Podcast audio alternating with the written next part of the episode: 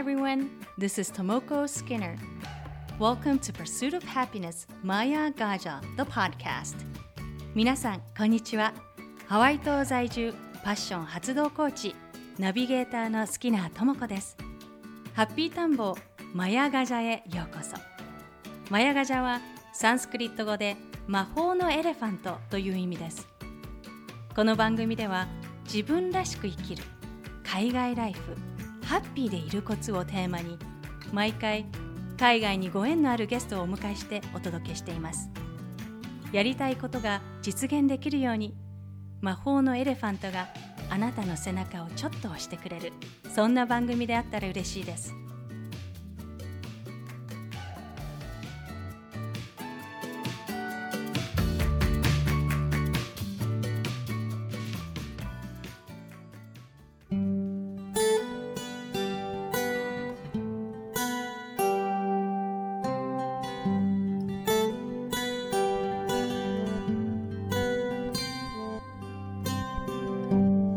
ピータンボーマヤガジャエピソード57今回のゲストはパリ在住のマインドコーチのメレアキさん。アキさんは日本で外資系企業のヒューマンリソースコンサルタントとして働いていましたが休職してロンドンの大学院へ留学。そのことがきっかけで人生を謳歌するヨーロッパのライフスタイルを得るために2001年に単身パリに移住します。その後フランス人男性と結婚し2児の母となり2009年にマインドと行動に焦点を当てたダイエットコーチとしてスタート。現在は自分の人生は自分でクリエイトできるをコンセプトにパリ美学コーチングを行っています。日米アジアヨーロッパなど関わったクライアントは800人以上。そして2016年にスタートしたポッドキャスト番組「メレゴト秋のパリで学んだブレない自分の作り方」の累計ダウンロード数はなんと224万ダウンロードを突破しています。それではインタビューをお楽しみください。えっと、アキさんは今パリ在住なんですよね。はい、そうです。はい。パリはもう何年ぐらいになるんですか？えっと、2001年に来たので、もう19年目に入って、丸18年ですね。もうすぐ19年って感じですね。はあ、やっぱりあの、こう、パリに暮らしてて、もう今すっかりパリジェンヌっていうのが、こう、日本に帰ると、はい、自分がパリの人だなって思われますか？パリの人っていう感じではないけれどもでもどちらかというと日本がもう何て言うのかな。当たり前のようでこうなんかちょっと異邦人のように感じてしまう。というかあのだからやっぱ故郷だからもちろんねあの、いいんですけどもでも同時になんか自分の居場所ではないっていうのも感じますね、やっぱり。あ、やっぱりちょっと日本がちょっと違うなっていう自分、今の自分違う。うん。だからもう、旅行者で行くってほどではないけれども、でもなんかどっかで、あの、懐かしいとかそういうのはあるけれども、でも、なんかこう、え？っていう、こう、びっくりするようなこととか、そういうのは、結構多くなってきましたね。なるほど。あのじゃあ客観的な視点でこう日本を見ているっていうこう外国からのそれは、はい、あるかもしれないですね。やっぱは普段離れてるんでね。だから普通の人が当たり前のように思ってることがちょっとこう違って見えるのは、まあ、海外に住んでる人はよくあるのかもしれないんですけど、はい、まあそれは私も同じですね。はい、あのこう、アキさんのポッドキャスト番組、メレゴトアキのパリで学んだ、はい、ぶれない自分の方、はい、あのこの番組、はい、私もあの自分でポッドキャストを始める前に、こういろんな日本語の番組を調べていて、で、あもう何年ぐらい前に、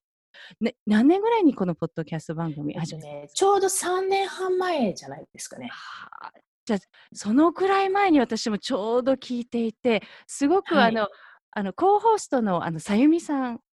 はい、はい。最初オープニングでこうパリ談義で、こう日本人あの日本に帰国された時のお二人がここがあのこういうふうにこう感じたっていうのはあのそこのくだりがすごくあの私面白い、はい。なるほど、はいこうフランスでもこうね暮らしていらっしゃる日本人女性二人から見た日本のこのファッションの違いとかなんかこう、うんそうですね女に性の女性度の違いとかがすごい面白いんですけど、はい。あ、ありがとうございます。あのはい、もう好き放題話してますね。毎週出してこれを始めようと思われたきっかけは何ですか、始めようと思ったきっかけは、まあ、当時はまだ今ほど例えば音声とかビデオとかそういうのは、まあ、YouTube もここまですごくなくって、まあ、もちろんありましたけどで、まあ、私が、まあ、ブログとかそう文章ではいろいろ発信はしてたんですけどもそのなんかこうメール講座をやった時にメール講座でこう自分でアウトプットを、まあ、書いてくれて、それを提出してくれた人にはプレゼント音声っていうのを出してたんですよ。で、で、だからこうやって音声を流して、で、まあ、その感想をいっぱいいただいてたんですけども、その時に、普段書いていることも、音声だったらいいのにっていう意見をいただいたんですね。つまり、まあ確かにみんな忙しいんで、読むのめんどくさいと思うんですよ。うん、で、でその時に、まあ、音から入ってくるものであれば、また情報の入り方が違うなっていうのは、なんとなくその時感じていて、まあ、話すネタがなかったとしても、最悪、ブログで書くことを、例えば同じことをしゃぶ喋ったら、多分読むのと聞くのでは感じ方が違うから、あ、じゃあ聞くっていう方で、なんかこう、アウトプットっていうか、発信できないかなって考えたときに出てきたのが、このポッドキャストなるほど、なるほど。はい。そうですか。で、こう、さゆみさんとタッグを組むことになった、こう、オープニングでの、こう、オープニング談話なんですけど、さゆみさんをこう選ばれた理由っていうのは何ですか？さゆみさんはですね、実は私の、えー大学の先輩なんですね。おー日本ので、もとも、日本の時の。で、あの、大学にいる時から仲良くしていただいてて、で、卒業してからもちょっと一緒に遊んだりはしてたんだけど、その後、こう、全く、まあ、ね、あの、それぞれ忙しくなってきてしまって、連絡が途絶えてどこにいらっしゃるかも全然知らなかったわけですよ。そしたら、ある時に、えー上の子の日本人幼稚園、日本語幼稚園っていうのが、その、毎毎日あるクラスと、あと普段は現地校に行ってるけれども、水曜日だけ行くクラスっていうのがあって、で、そこに行か、うちの子行かせようと思った時の、あの、見学に行った時にいたの。さゆみさんがで、そこで偶然再会してまた仲良く、まあ、お付き合いをさせていく中で、まあ、彼女は、まあ、やっぱりもともと、あの、なんていうのかな、まあ、PR とかもやってた人なので、あの、臨機応変に喋れる人なんですよ。で、まあ、私と彼女の仲なので、その辺は、どちらかというと、あうんでできるなと思ってお願いしたら、まあ、承諾してくれたという感じで、まあ、私は、あの、ともこさんと違って、うんこういうオンラインを使ってインタビューとかしてないんですよ。全部ライブでやってるので、はいはい直接会えるっていうことをちょっと意識してやってるので、やっぱりこう、オープニングも、やっぱりどうしてもパリ在住の人じゃないとできないわけですよ。で、その中で、まあ一番、まあ仲良くもさせていただいてるし、まあ同時にいろんな話ができるなっていう中で、まあ彼女とさせていただくことに。なるほど。あの、さゆみさんはいのちょっぴり辛口な、こう、コメントとか、それが、あこう、はい。そして、アキさんの、こう、はいインプットとすごく面白くて掛け合いが、はい。なる、あ、パリ、パリだなっていう感じがしますね。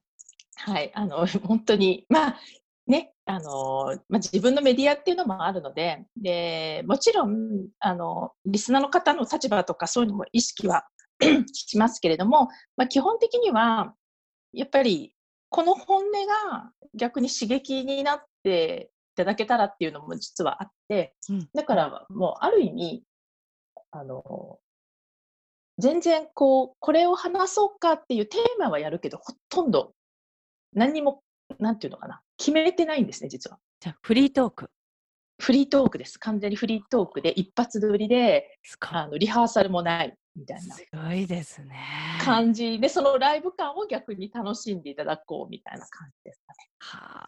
あ。あの、この内容がこれやっぱりその、こう、アキさんがこう、コーチングだったり、いろんな、あの、マインド系の今、こう、オンラインプログラムとかされてますはい、やってます。はい。やっぱりそのポッドキャストでこう、こう例えばこう質問に答えたりとか、そういったことを意識したそのターゲットというかリスナーの方は、あの、日本に暮らしている女性の方が多いですか？いや、結局はですね、私も聞いてっていうか、初めて見てびっくりしたんですけども、まあ、ブログもそうなんですけども、まあ、結構世界各国から、まあ、ポッドキャストを聞いてらっしゃる方が多くて、というのは、やっぱり海外の人の方が、日本語での情報に飢えているわけですよ。はい。はいなので、で、もちろん、まあ、フランスに住んでる方が聞くかっていうと、確かにちょっと派手なマークなんですけども、まあ、フランスを知らないヨーロッパの方とか、あるいはアメリカの方とか、アジアの方とか、結構、あの、ポッドキャストで、まあ、たまたま検索で引っかかったとか、だからうん私のことを知らないでっていう方が結構増えてきて、だから日本だけじゃないんですよね。まあ日本の方が多いとは思うんですけども、結構海外の方が多いなっていう、まあそのフィードバックからの印象はいはありますね。うんあの、こう、もともとこの今、コーチングをされていて、この、はい。こう、おし、まあ、プロフェッションというか、お仕事はいに、こう、はい。進もうと思われたきっかけは、もともと何だったきっかけはですね、まあもう本当に遡ると、私も中学ぐらいからカウンセラーになろうと思ったんですよ。はい。まだすごい。あの心理学っていうのがここまであの広まる前ですよね。中学生でほとんど中学生ですね。14ぐらいであの思いましたね。で、まあでもその時にある選択肢っていうのはどちらかというと本当に、えー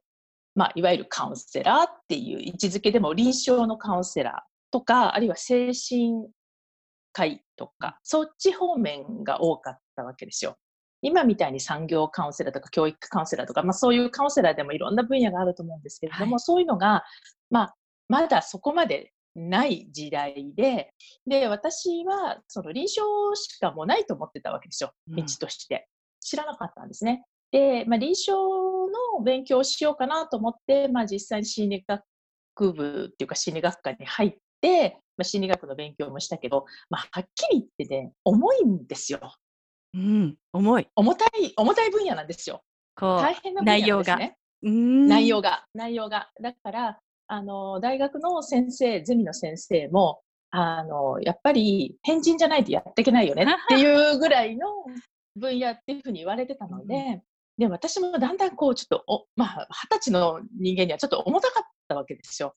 で、ちょっともうこれ、一回ストップしようと思って、一回全然別の仕事に戻り、で、その後戻ってきたのが、あの、人事系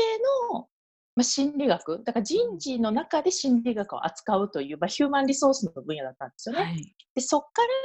ら、あ、心理学でもいろんな道があるんだと思って、で、ビジネスというか、こう、企業の中で心理学をどう生かすかっていうのは、あ、これはまあ、普段の生活にすごく使えるし、面白いなと思って、そっから、まあ、あの企業のその方たちへのキャリアカウンセリングとか、あと企業の中で面接をするときにどうやって面接をしたらいいのかとか、そういうプロファイリングとか、そういうのをセミナーしたりとかっていうのを仕事柄やってたんですね。ああ、そう。日本。で。はい。はい。なので、あの、その分野は結構もうもう好きというかやっていた。で、その中で、まあ実はイギリスにも行くことになるんですけども、あの、そういう実用的なことばっかりやってきて、理論を全く知らないまま来てしまったので、一応ロンドンの大学院に行って、で、ちょっと理論をちゃんと勉強しようと。だから自分の中で将来的にはこういう仕事を続けたいと思ってたわけなんですよ。はあ。だけども、フランスに来たら、まあ、その道が断たれたというわけではないけれども、あの、要はフランスの大学に行ってないので、はい。あの、もうことごとくいろいろ言われるわけですよ。やっぱりその時ちょうど EU が統合して、はい、まあなんかヨーロッパだから私イギリスでディプロム取ってるしいけるって思ったらいやアメリカのあアメリカじゃないごめんなさいフランスの大学出てないですよねって言われたりとかあとフランス語での実務経験ないですよねとかなんかそういうことをいろいろ言われて、はい、なんかもうだんだん だんだん嫌になってきたというか、まあ、諦めないで、まあ、そのまままた勉強し直してもよかったんだけど、もう英語で論文書くのですら大変だったのに、うん、フランス語でまた一からっていうちょっと気持ちにはなれずに、まあその中で、あ、やっぱじゃあ日本語でやろうっていうところから、うん、まあ日本語で、まあキャリアカウンセリングはやってたので、はい、コーチングっていう方に、まあ一人で始めようと思った流れだったね。ああ、そうですか。あの、ロンドンのそのロンドン大学はい、大学に留学された時、はい、その英語はやっぱりそのもともと得意だったんですか？得意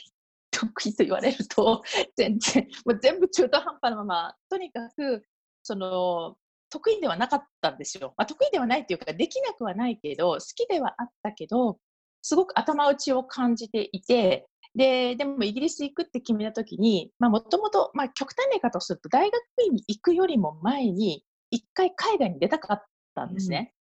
うん、だから変な話、最初大学院なんて思ってなくって、海外生活をしたいっていうとこからスタートしたんだけれども、まあ、普通に考えると留学っていう道じゃないですか、ビザの関係で。はいはい、で、その時に、あの、語学学校で1年間っていうのは絶対飽きるなと思ったわけですよ。うんうんうん、で、じゃあ、飽きないため、飽きないためにはっていうのもちょっと変なんですけども、どうしたらいいかっていうと、あ自分の好きな分野だったら、それを英語でやれば、英語も必死にやるに違いないと思ったわけですよね。だから、そういう時に、あ、じゃあ自分の分野を勉強しに行くと思えば、それを英語でしか学べないと思ったら必然的に英語をやるわけなので、っていうちょっと茨の道を自ら選んだという感じで。なるほど。じゃあ、そのロンドン大学大学院留学して、で、その時になぜフランスに、こう、イギリスではなくフランスに行こうって思われたんですか？そうですよね。普通思いますよね。いや、もともとその時にやっぱイギリスの生活がすごく楽しかったんですね。で、まあ、単に学生だったから楽しかったっていうのももちろんあるとは思います。ただ勉強だけしかしてなかったので。だからすごく社会人ですごく忙しい生活をやってきた人間にとってはすごく新鮮だったんですけども、やっぱりまあ私が極端に感じたのは結局本社がイギリスにある会社だったんですね。うん、そのだから休職していったんですけども、はい、まああの遊びにちょくちょく行ってたんですよ、その本社に。まあ、同じような自分の同じような立場の方が普通に6時とか7時に、まあ、7時は遅い方ですね、6時にも帰っていくわけなんですね。で、私は当時、まあ、毎日終電まで仕事をして、休日出勤もしてっていう生活を日本でしていて、同じ人間が、同じ立場の人間が、普通にアフターファイブって言い方ちょっと古いんですけど、すごくプライベートをすごく楽しんでる姿を見て、はいはい、これは、な、どうしてっていうのをちょっとハテナマークがやっぱりつき、で、まあいろいろ考えていく中で、まあこれからの、ちょうど私28ぐらいだったんですけども、はい、30代はやっぱりこう日常をもっと楽しむ生活に切り替えたいと思ったわけですね。はい、で、その時に、あ、むちゃやっぱりヨーロッパで生活しようって思ったわけですよ。で、うん、その時に別に国を決めてたわけではなくて、ただ、やっぱりイギリスは英語圏なので入りやすいじゃないですか、語学でもあるし。だけれども、まあ、たまたま私が仲良くなったフランス人の、ロンドンで、ね、友達になったフランス人のお友達が、まあ、ある時に、まあ、修論で結構必死で 大変な時に、まあ、夏に、まあ、実家に戻るから、遊びに一緒に来ないかと誘ってくれて、まあ、ノルマンディのお家に遊びに行った時に、もう、ズッキュンと来てしまったと。あのノルマンディって結構あのこうなんでしょう北側。北南仏っていう言われてる、うんうん、北側です。イギリス海です。あそう。北の海側なんですけどもだからあの海としては、まあ、冷たいですよね。地中海とかあっちに比べたら冷たい方なんですけども、だけど、やっぱり、まあ、まあ、海の生活っていうことよりも、何にもしない贅沢さっていうのをその3日間の中で味わわせてもらって、うん、でやっぱり効率効率とか忙しく生活するとかあのスケジュールがたっぷり入っているとかっていう生活をしてきた私がもうとにかくだらだらご飯を食べてだらだら何もしなくてだらだらおしゃべりして、まあ、海を眺めてたりとかそういう生活をした時にこれがフランスでは普通なんだよみたいなのを教えてもらい、うん、でもあやっぱりこう食生活をこんなに時間をかけて楽しむんだとか、まあ、2時間ぐらい普通にランチで食べてますからね。2時間ですか？こう2時間、うん、ゆっくりた食べるって感じなんですか？ゆっくり食べるしやっぱりフランスはこう前菜メインチーズデザートってこう続くので、まあ、最初アペリティフっていう食前酒から入りそこでダラダラ30分とかあるわけですよ。つまみながらね。うん、で、そこから前菜に入り、で、前菜食べてる時間はそんな長くはないけれども、前菜と今度メインの間にちょっと時間が空く。まあ、あの、お母様が料理したりしてくれてるので、ちょっと間が空く。はい、つまり、そのホステスさんっていうか、こう料理を作ってる人も一緒に食事をもらって、下げて、で、次のメインをまあ、準備して持ってくるから結構一個一個が間が空くわけですよ。なるほど。で気づくと12時ぐらいから食食前酒を始めてるけどもう完全に終わってコーヒーの、ま、飲み終わってはーってやるともう3時近くになってるわけですよ。すごい。ででじゃあこの後海でも散歩行くかみたいな感じでまた海行って、まあ、本読んだりだらだら喋ったりしてで6時頃、まあ、戻ってきて、まあ、シャワー浴びてしたら今度夜の夜の部がスタートですよ。6時半ぐとか7時ぐらいから。っていう生活をしていたらあこういう生活もありだなって。多分イギリスとも違うと思うんですイギリスこんなダラダラしないと思うんですねここまで。そそうですね。イギリスってイメージ違いますよね。うん、ね、あのクリスマスとは違うとは思いますけど、はい、普段からこんなことはしないと思うんですよ。日曜日のサンデーランチとかも。だからちょっとやっぱフランスっぽい感じで、まあ、とにかく私はその何もしない贅沢をすごくそこで刺激を受けて、で、その時にはフランスいいなと思ったけど、フランスに行くとまでは決めてなくって、はい、やっぱり最後までイギリスにいるか、行くまあ、またイギリスに戻るか、フランスにするかって迷ってたんですけど、うん、まあ、最終的には衣食住を考えたんですね、自分の生活なんで。はい。うん、そうすると、まあ、衣と食はフランスだったんですね。私の中で。なので、あの、ファッション的にはね、その、まあ、ポッドキャストもよく喋ってますけど、やっぱり、いっていうのもすごく自分の中で大事で、で、その時に、やっぱロンドンのファッションとパリのファッションを比べた時に、まあ、パリっていうか、まあ、フランスとイギリスを比べた時に、私はもともと、あの巻物とかね、ストールとか大好きだったので、フランス側の好きだったんですよね、うん、方が。だから、まあ、衣食を考えた時にはフランスだと。で、まあ、要は、フランス語だけやりゃいいんでしょと。フランス語だから一からやんなきゃいけないけども、まあ、語学だけの問題で、フランスを諦めるんだったら、それはもったいないなと思ったわけですね。うん、それで、フランス語を、じゃあもうそっからやるかっていうことで、まあ、日本に帰ってきてからですけど、実際は一回休職したので、はい、そこからフランス語を始めて、で、まあ、フランスに来たっていうはあ、ね、どのぐらいの期間、その日本でフランス語を学ばれたんですか？えっとね、えっと、実際には戻ってきて休職して、まあ、いろいろもろもろ準備があって、結局1年と3、4ヶ月後ぐらいに、まあ、フランスに突出してるわけなんですけども、はい、まあ、とにかく、えっと、会社を辞めたのが、後半1年だったので、だから半年で辞めたので帰ってきて。はい、で、そっから準備し、そっからですね、だから1年間かな、フランス語を勉強しましたね。あの、こう、結構、なんでしょう、いろんなスパンが短いんですけども、決めたらもうすぐ行動されるっていう、これはこう、何かこう、か？結構、あの、なんかすごいなっていう、あの、ね、こう、イギリスに行き、フランスに決めて、そして会社を辞めてっていう、はい、その時は迷いとかっ、こう、あこう迷うことはないんですか？えっと、迷うことはないですね。あの、はい、迷っってる時間がなかったっていうか、迷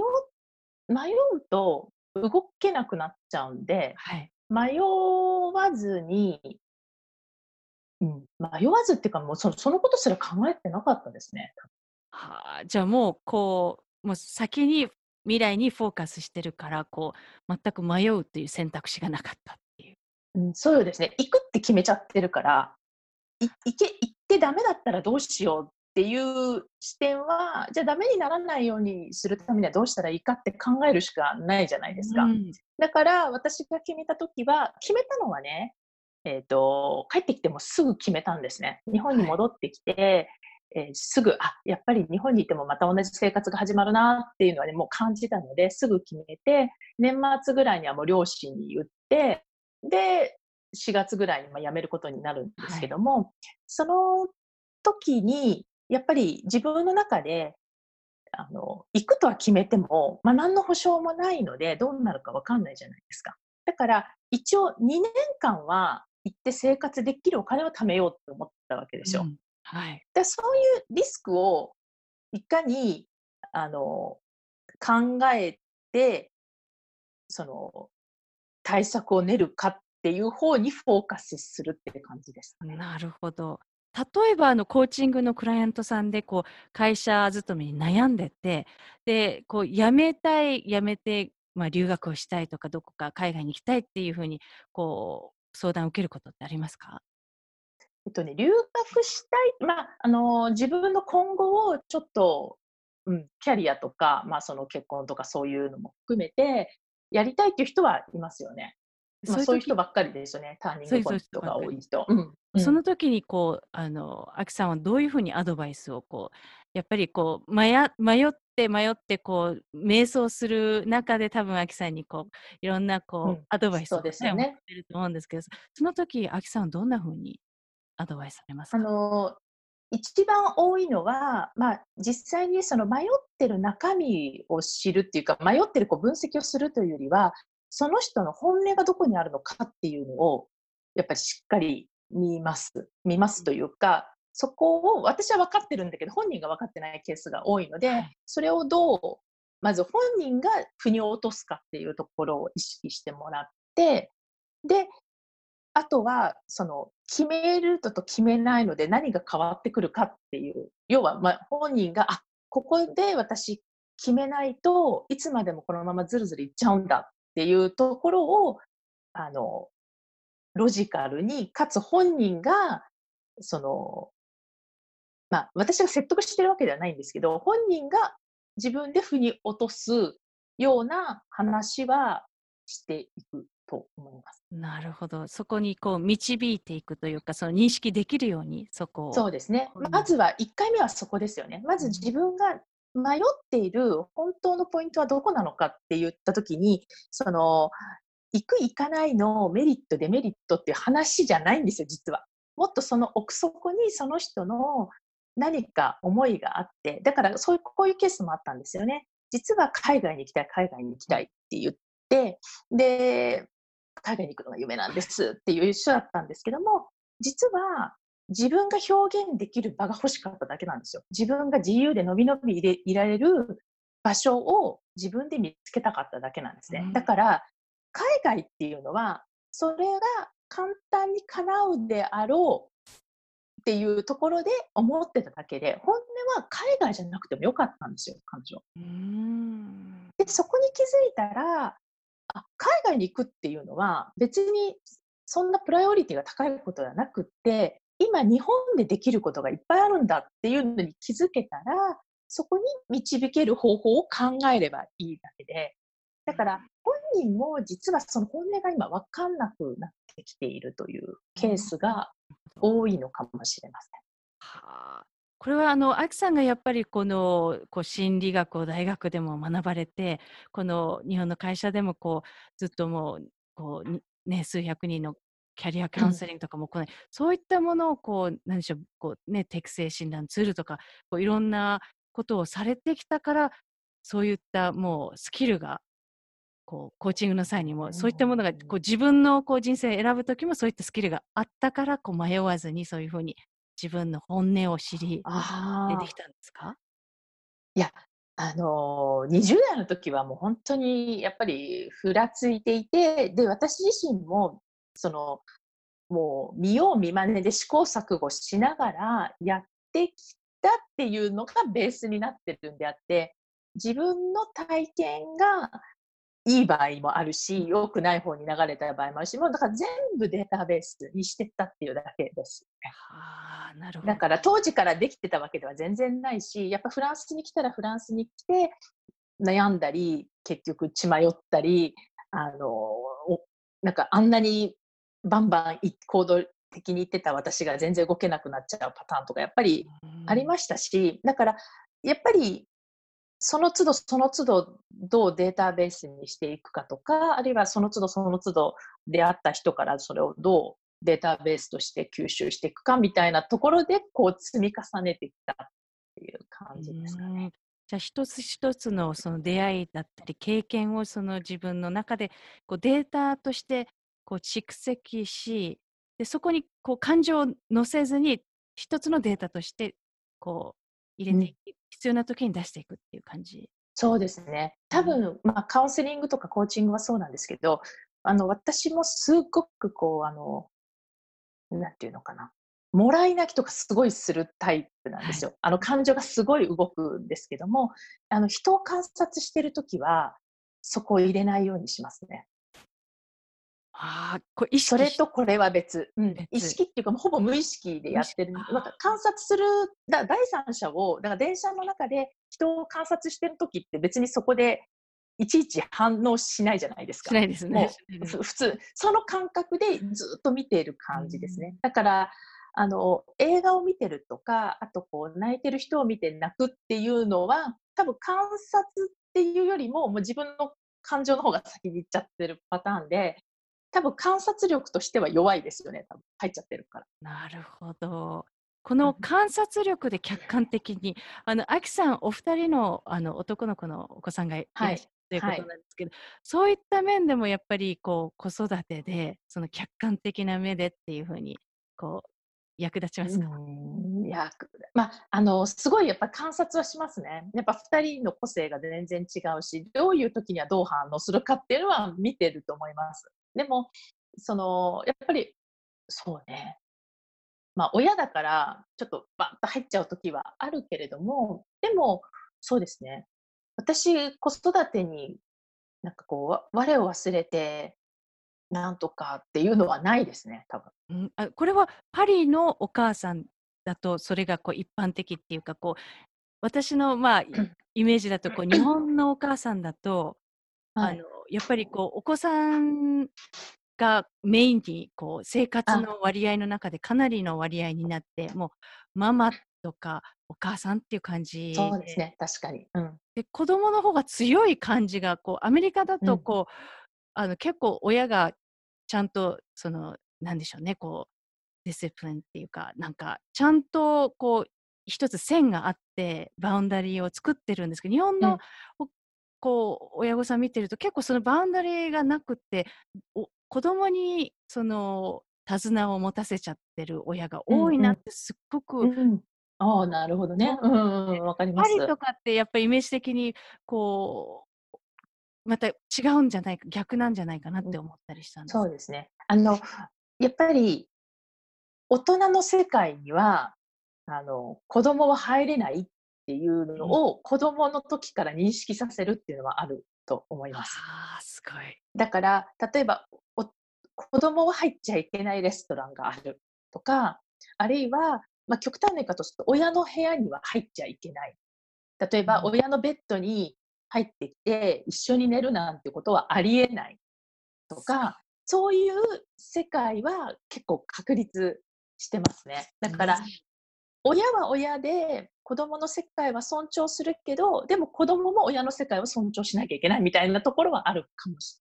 なるほど。あの、こうご飯の時もこう、うん。あの、英語の本で、あの、何でしたっけ、こう、アメリカ人のお母さんがフランスに行って、あの、暮らして、その子育ての違いを書いてるんですけど、はいはい。アメリカだとこう、好き嫌いがあの激しくって食べないっていうのがあるけど、フランスだと子供たちもちっちゃい子供たちも大人と同じものを食べているっていう、そういうことを書いてあったんですけど。確かに。あの、うん。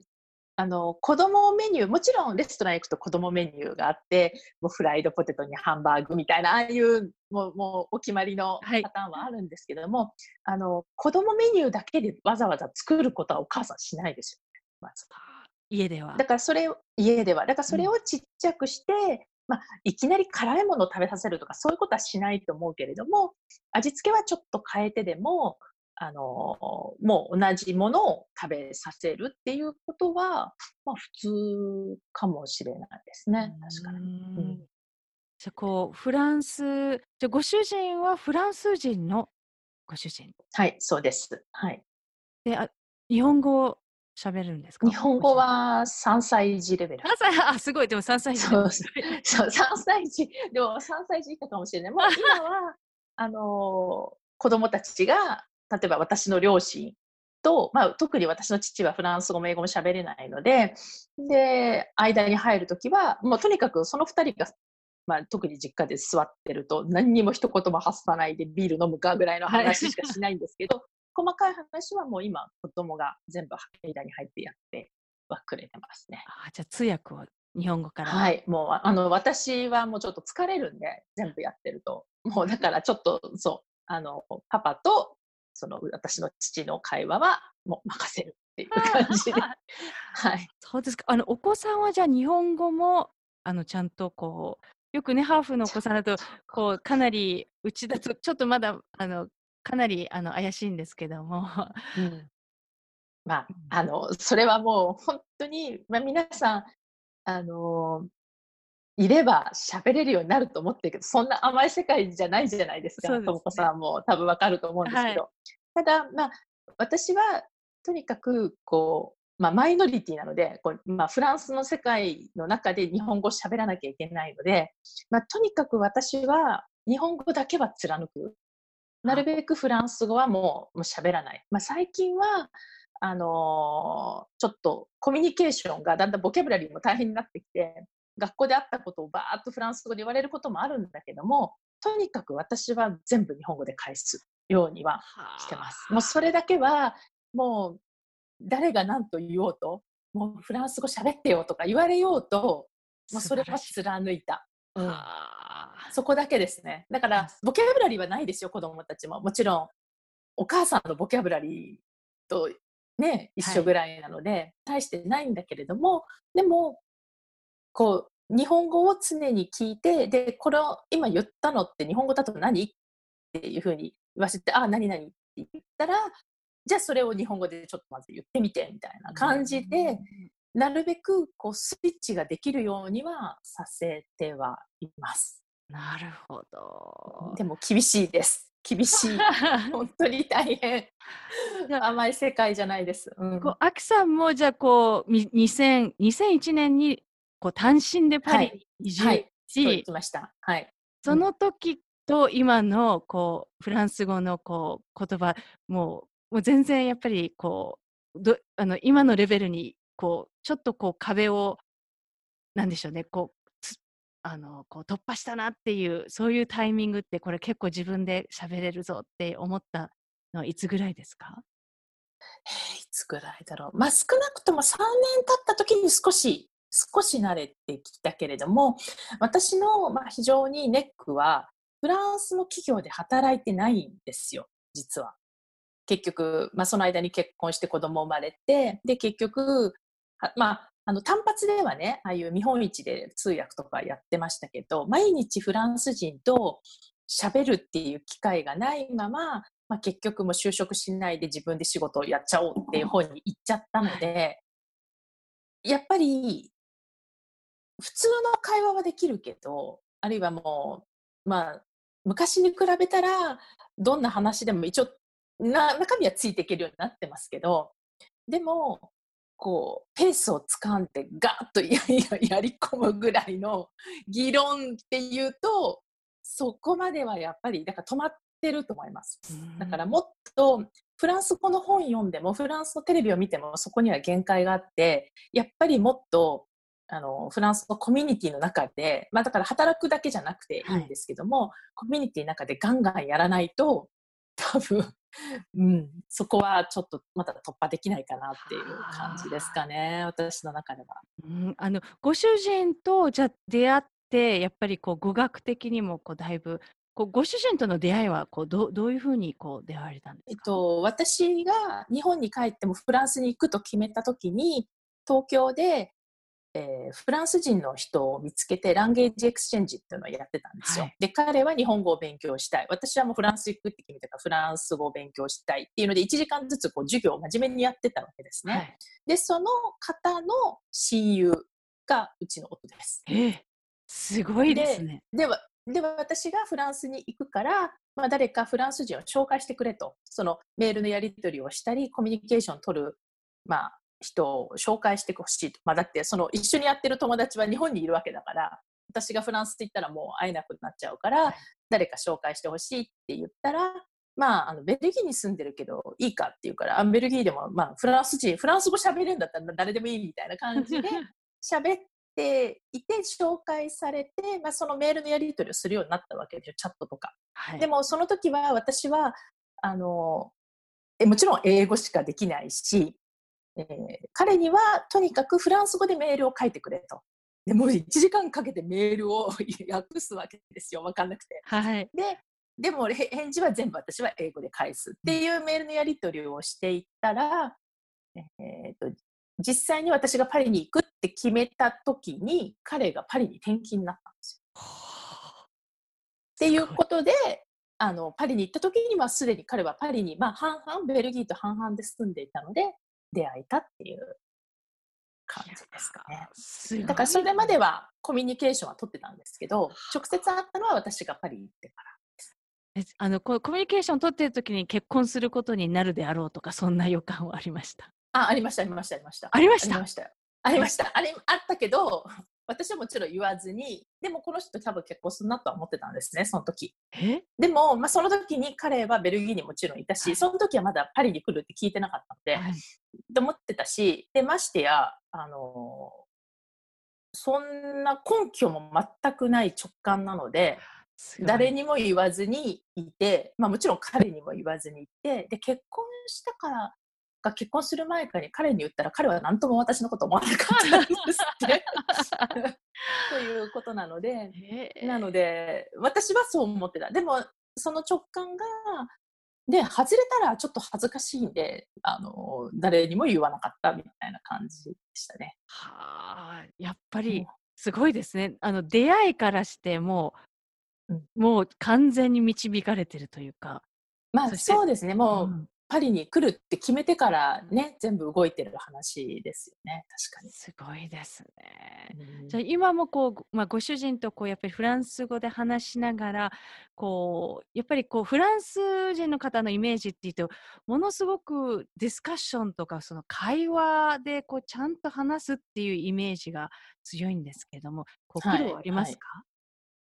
い。はい、苦労はえっ、ー、と1対1は全然問題ないんですけども、まあ、それは彼に限らず1対1はいいんだけどグループになった時のあのわーっていう感じ。わかります。あれがついていけないっていう感じ。もう黙ってもういい加減にしてくれみたいな感じででもあの熱くなってくだんだん。熱くなるんだけど例えば政治の話でも、はい、まあ、政治と宗教はあんまり知らない人同士ではしなくって、はい、どちらかというと家族だったらガンガンする感じなんですけども、はい、でもあのすごい白熱していや大丈夫かな？もうほぼ喧嘩みたいな 時にも遭遇するんですけどでもふっと終わると普通にまたご飯食べたり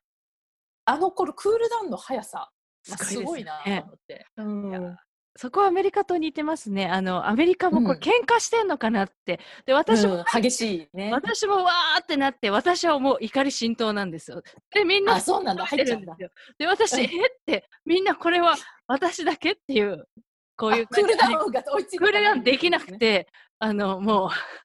夫から止められるっていう。あ、そそっちタイプなんだ。そっちなんですよ。えって、みんなこれ、こう、喧嘩じゃなかったんだっていう感じ。そうそう。熱くな、一人で熱くなっちゃってたみたいな感じなんですかね。すぐなっちゃう、うん、まあでもそれはありますあります。フランスももうとにかくディスカッションが好き。だから彼らって私後からやっぱ思ったんですけど、はい結論を見つけたいわけじゃないんですよ。その例えばミーティングとかだったら、まあ、あの日本みたいに結構スパッと30分でミーティング終わりとかいうタイプなのではいそこだったら早いんですけどディスカッションはそこに結論を見出そうと思ってないんですね彼らは。だから意見を言い出し合って、で、なんていうの、テーブルに並べてわーってやって、だから何っていう、そ それでいいんですよ、彼らは。だからそれぐらい好きだから、だから政治的に揉めても、あの政治的な話になっても結局あなたはこっちの意見なんだよね彼はこっちの意見なんだよねで終わるっていうただお互いそれを言いたいしうんその相手の言ってるその矛盾点をつきたいだけみたいな。なるほど。うんそう、面白いですね。とにかくディスカッションはしますね。とにかく意見を言うし言わせるし、まあ言わせるというよりももうこっちからどんどん言ってっちゃうっていう感じなんですけど、うんあのあとやっぱり、まあ、アメリカも多分そうだと思うんですけどやっぱりあなたの意見はっていうのをやっぱり子供の時から言われてるのでその時いいか悪いかとか正しいか正しくないかじゃなくてとにかく言うことが大事。自分の意見として、っていうのを多分ちっちゃい頃からやってる流れのっていう感じじゃないですかね。うんだから子供たち見てても私はそれを教えてるわけではないじゃないですか、日本人だから。だけどやっぱ学校でやってんだなとかあとその主張の仕方とかあフランスだっていうなんていうのかなもう私も未経験なのでフランスでのこ子供生活っていうのを、だから子供たちからフランスのカルチャーを学んでる感じですね。ああ、面白い。番組からのお知らせです。ハッピータンボマヤガジャオンラインサロンがまもなくスタートします。夢を大なり小なり片っ端から一緒に叶えていこうというそんなオンラインコミュニティです。一人だと不安だけどみんなと一緒なら心強い。ご興味ある方は www.mayagaja.com からメルマガ登録をお願いしますそれでは次回までアローハ